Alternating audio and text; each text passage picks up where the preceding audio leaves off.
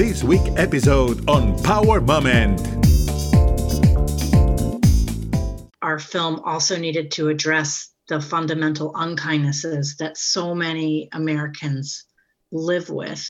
I felt concerned about what I was seeing going on around me in this country. There was this pervasive feeling of just um, civility crumbling around me, and I I felt uncomfortable and it felt unfamiliar, and I didn't recognize it. And I thought, I think it is important to look at that aspect of who we are.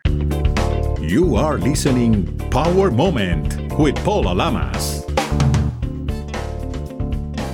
Most of the problems of our society could be solved with simple antidotes. We talked to Kahane Cooperman, director and producer of a documentary about how powerful can be two qualities of human being in our lives. To start a new year, a new life, a new resolution, and after the recent precedent violent moments in the capital of the United States, today more than ever, we need a huge amount of these antidotes that are for free and easy access.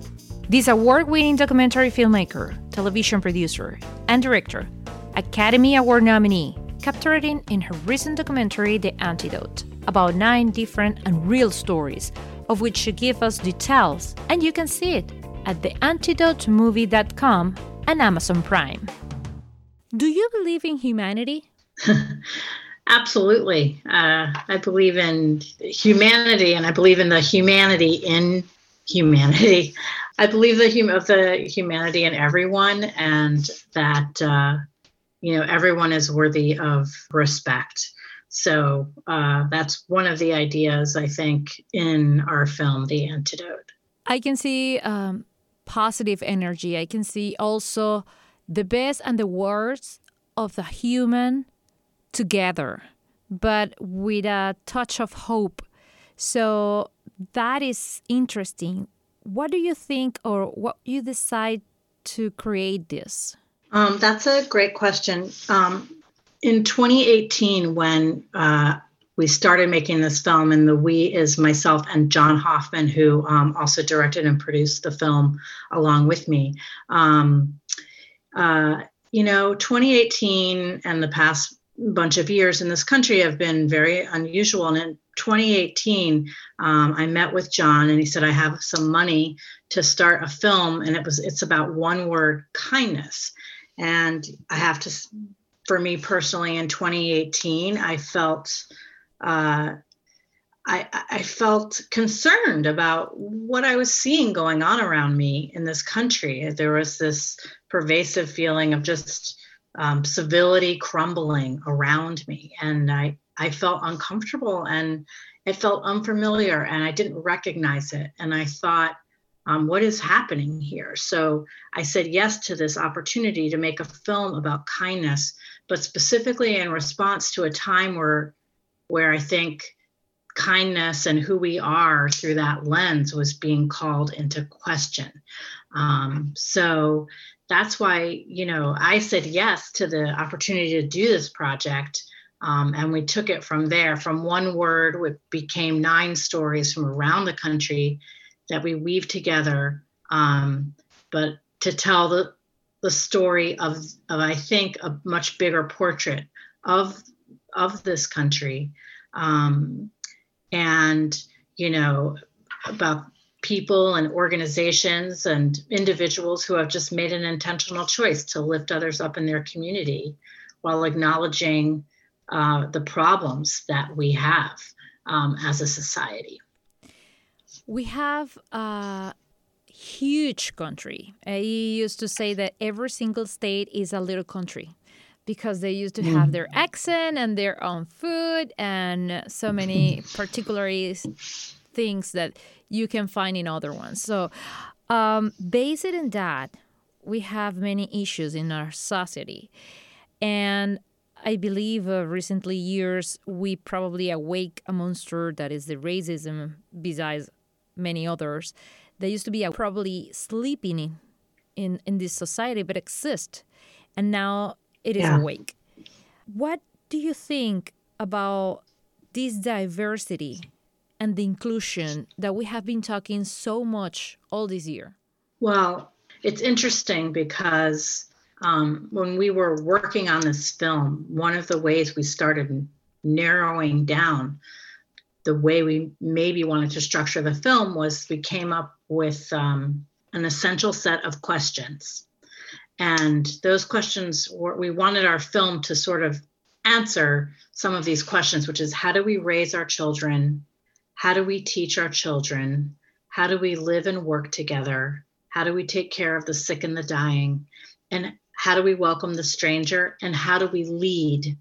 And we, we felt like if we made a film that really that was made up of stories that that look at those questions that we would really be able to capture a broad the light a broad experience of the life cycle and really represent like a lot of the worlds that people um, navigate through the majority of people navigate through throughout their lifetime. But then um, to get to your point um, charlottesville happened which was um, you know a, a, moment of reckoning in this country um, and really it's not that we were naive and unaware of all the problems but when charlottesville happened uh, a lot of stuff came a lot of hatred and divisiveness really came to the forefront.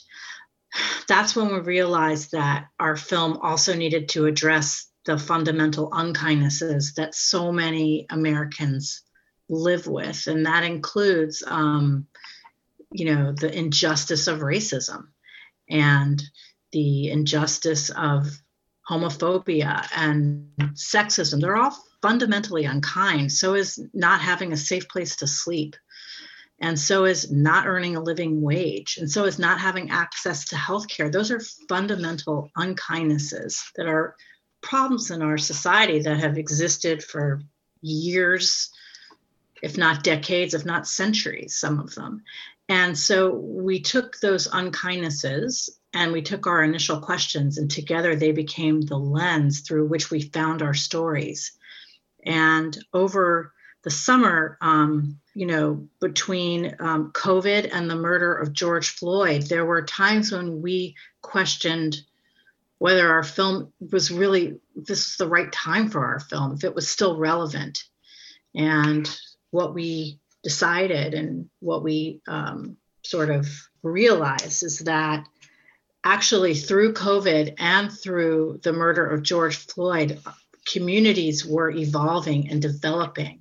And there was some kind of beauty in that horror. And I think a lot of our film is about the power of community and about connecting with other people. Um, so we decided that our film was relevant, if not more so, to to look at um, this aspect of ourselves as humans. They are so wonderful questions, and I think that many of those uh, we find the answer in the antidote. But I would like to know what do you learn, in particularly, doing this documentary? I learned so many things, but I just because of who I am as a person and the kind of family I grew up in and the, my parents as examples, I really did. I am wired to believe that um, people are essentially good. So that is not something I learned in this. I think what was really interesting is that, you know, we tell these nine stories and we kind of interweave them and we're dropping in on nine communities. But what I learned is that these are the ones we just happen to drop into. And you know sim- cinematically speaking we use drone shots to give the impression of flying all over the country and dropping into various communities and learning their stories there. But i really feel like you could drop into any community in this country be it a small town or or a large city or wherever and you can find stories like this. You can find people doing this very similar work. So that was it wasn't a surprise but it was more of a confirmation for me. It wasn't a lesson. It was more of a confirmation for me that this is actually everywhere and we don't pay enough attention to it. And i don't know if that's um, how we're wired or what the media presents to us or what that is but we don't pay attention to it. But um, and i also think you know kindness is perceived as soft by people and really it's not it can be such a fierce and powerful tool for change. And so I think it is important to look at that aspect of who we are. Um, but I learned other lessons like of how important um, listening is. Uh, one of our characters, um, De'Amon Harges, who who uh, who we focus on in a story that takes place in Indianapolis, Indiana, mm-hmm. he talks about listening as part of the way he brings his community together. He listens to people's stories. He looks for people's gifts and talents, and so um, and beyond listening i think he really hears the people in his community and it really helps. And when i thought about that i realized that almost everyone we're showcasing in, in these stories are they're all really good listeners to the people that are around them. And so that's one thing that was a nice lesson for me that i that i'm trying to be better at in my own life which is to really listen to people and not just listen to them but hear them hear what they're telling me about themselves, hear what they need. And that's one of the biggest lessons I learned. Which is hard because everybody likes to talk, but no one likes to take the time to hear and listen others. And more in these moments. Um, one of the words that repeats its dignity in this documentary. Yes. How powerful could be the dignity? I think that, you know, dignity and treating others with dignity um, is unbelievably powerful and huge difference maker in somebody's life. And the difference between somebody feeling like they have self-worth and and potentially not there's you know a few of our stories show examples of that uh, our story in boston which focuses on um, a doctor out on the streets taking care of a homeless population and um, a nurse in a foot clinic taking care of the feet of the homeless as a way uh, as a gateway to more comprehensive care for these people they talk about how this is a population that barely you hear someone referring to them by their own name ever. And they're not treated with dignity but but what happens when people are treated with dignity is they're reminded of their own humanity, I think. And we have a lot of stories like that where people are just offhandedly commenting on it's not even just enough to do service for other to lift others up it's also how you actually treat them when you're with them when you're looking at them eye to eye that also matters just as much as as you know your donation or whatever it is you might do. So it's it's a huge part of every story. Uh, and you know in addition to the nine stories that are in the antidote there's four more stories that we filmed that um, we have made into short films.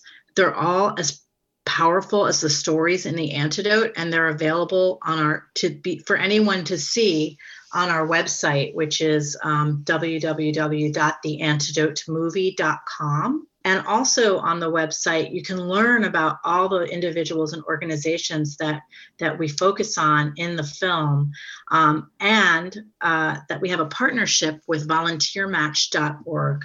And if you click on Get Involved, you can uh, click on Volunteer Match, and, and by putting in just your zip code, you can find out uh, organizations all over your own communities where you could get involved if you want. So, um, hopefully, if people watch this film and they're inspired, they can see what's going on in their very own communities um, and also see that there's so many people who are doing this kind of intentional work to lift others up. So, and also the film's available on Amazon Prime. It is. Treat with dignity, yeah. hear others, teach we care about others, and something that I hear also that I will keep it for sure is feeling are contagious.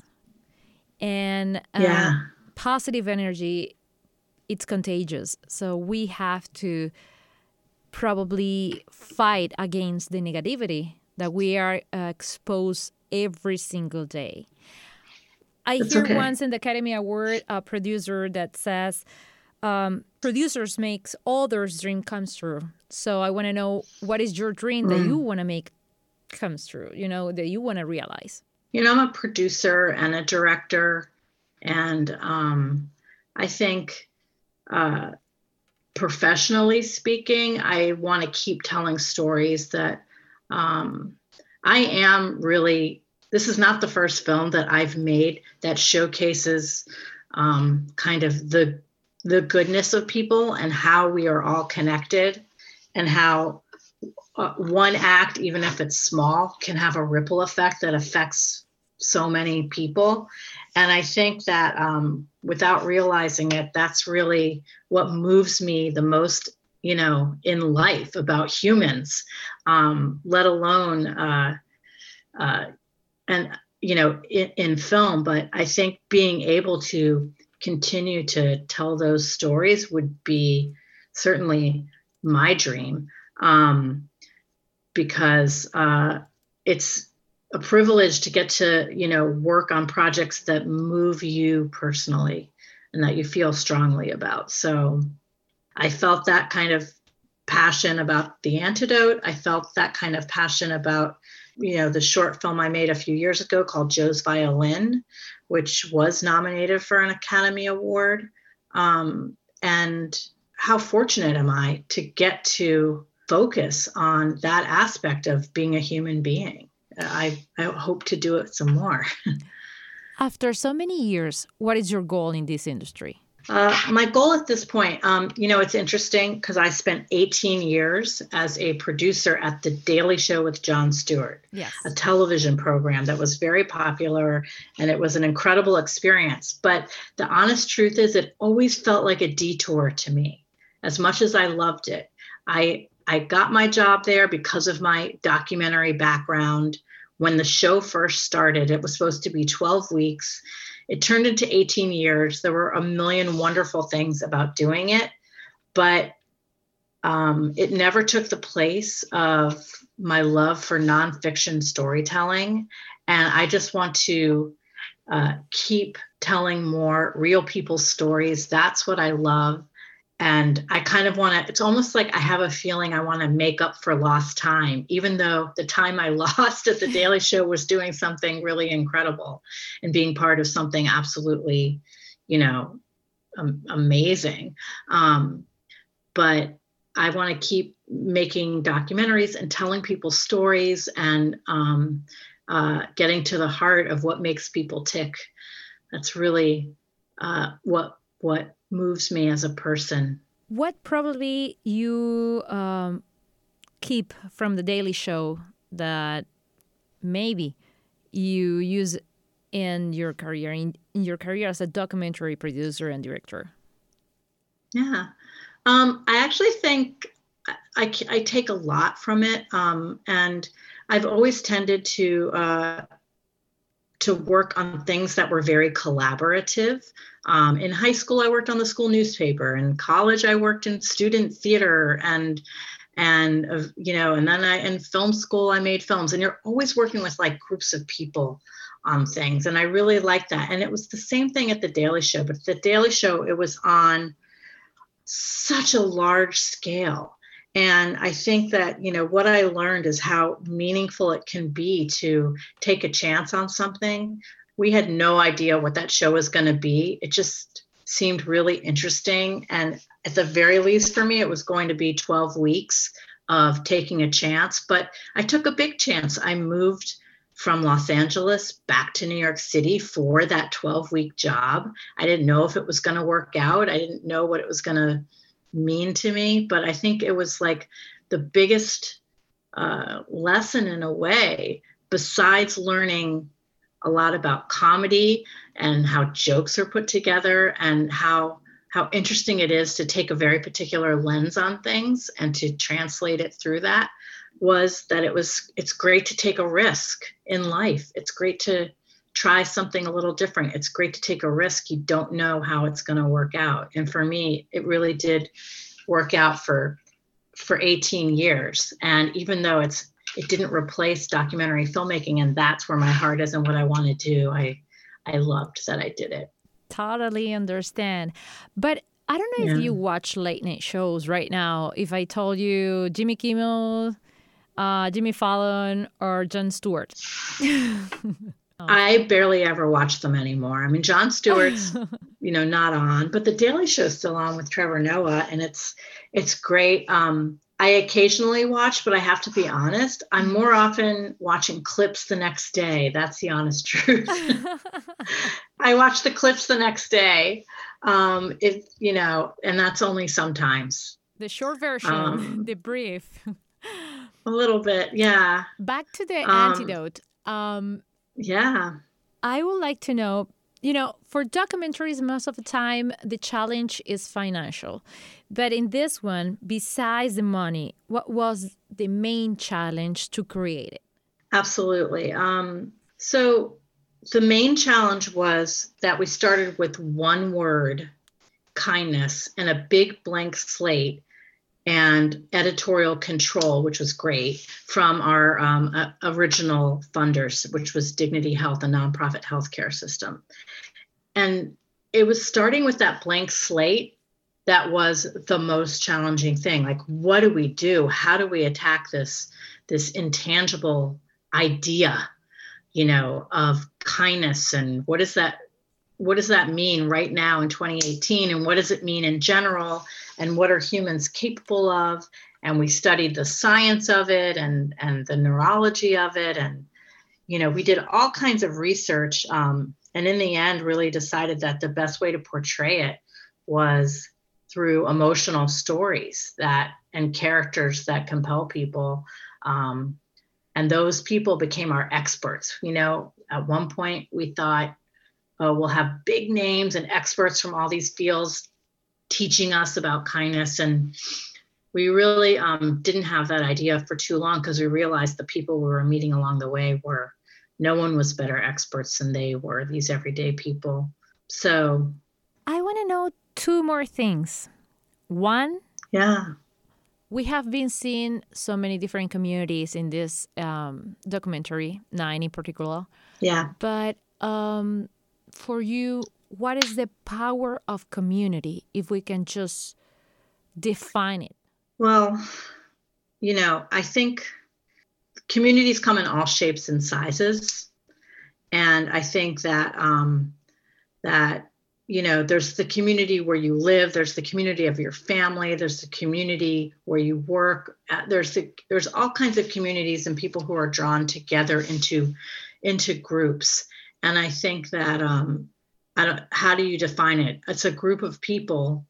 Uh, and it's, I think the question is maybe not what is a community, but what, what can you do to make your community stronger? And, um, you know, that's a great question. And I think it's one of the questions that gets asked in our film, The Antidote. And I think there's a lot of examples of different different types of communities but i think the power of community is is the power of any group of people that are coming together one way or another and strengthening the bigger whole together as opposed to looking out for themselves. That's perfect. One more thing uh, do you think that we are going to be able to see um, the antidote part two? Oh you know what's interesting is um, I've had the privilege of having many conversations with groups of people around the country. And one question that comes up often is can there be a film like this um, that goes abroad, that um, focuses on other countries as well? And, and both um, John Hoffman and I think that's a really interesting idea. So you never know. Um, what it has been your power moment in life or professional? Wow. In life, I have to say, power moment. I think my power moments, my personal power moments, aren't professional, they're personal and they're around family.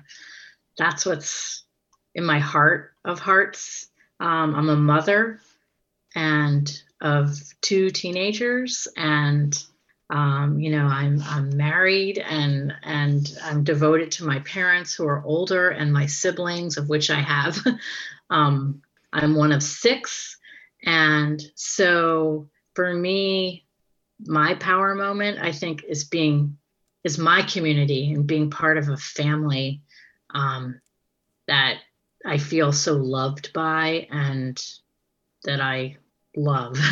um, I don't know. I don't know what else to say other than that's to me the most powerful aspect of my life. Family is the most powerful thing that we can have in our life, definitely. Thank you so Yeah. much, Kahane Cooperman, for your honesty, your time, and your kindness Absolutely. for this interview. Oh, absolutely. It's my pleasure to talk to you, and I'm, I'm, I appreciate your interest in our film and in me, and and thank you so much um, for everything. You can follow Power Moment in social media at Power Lamas in Twitter and Instagram. In Facebook, Power Moment with Paula Lamas. This is a GGSI production.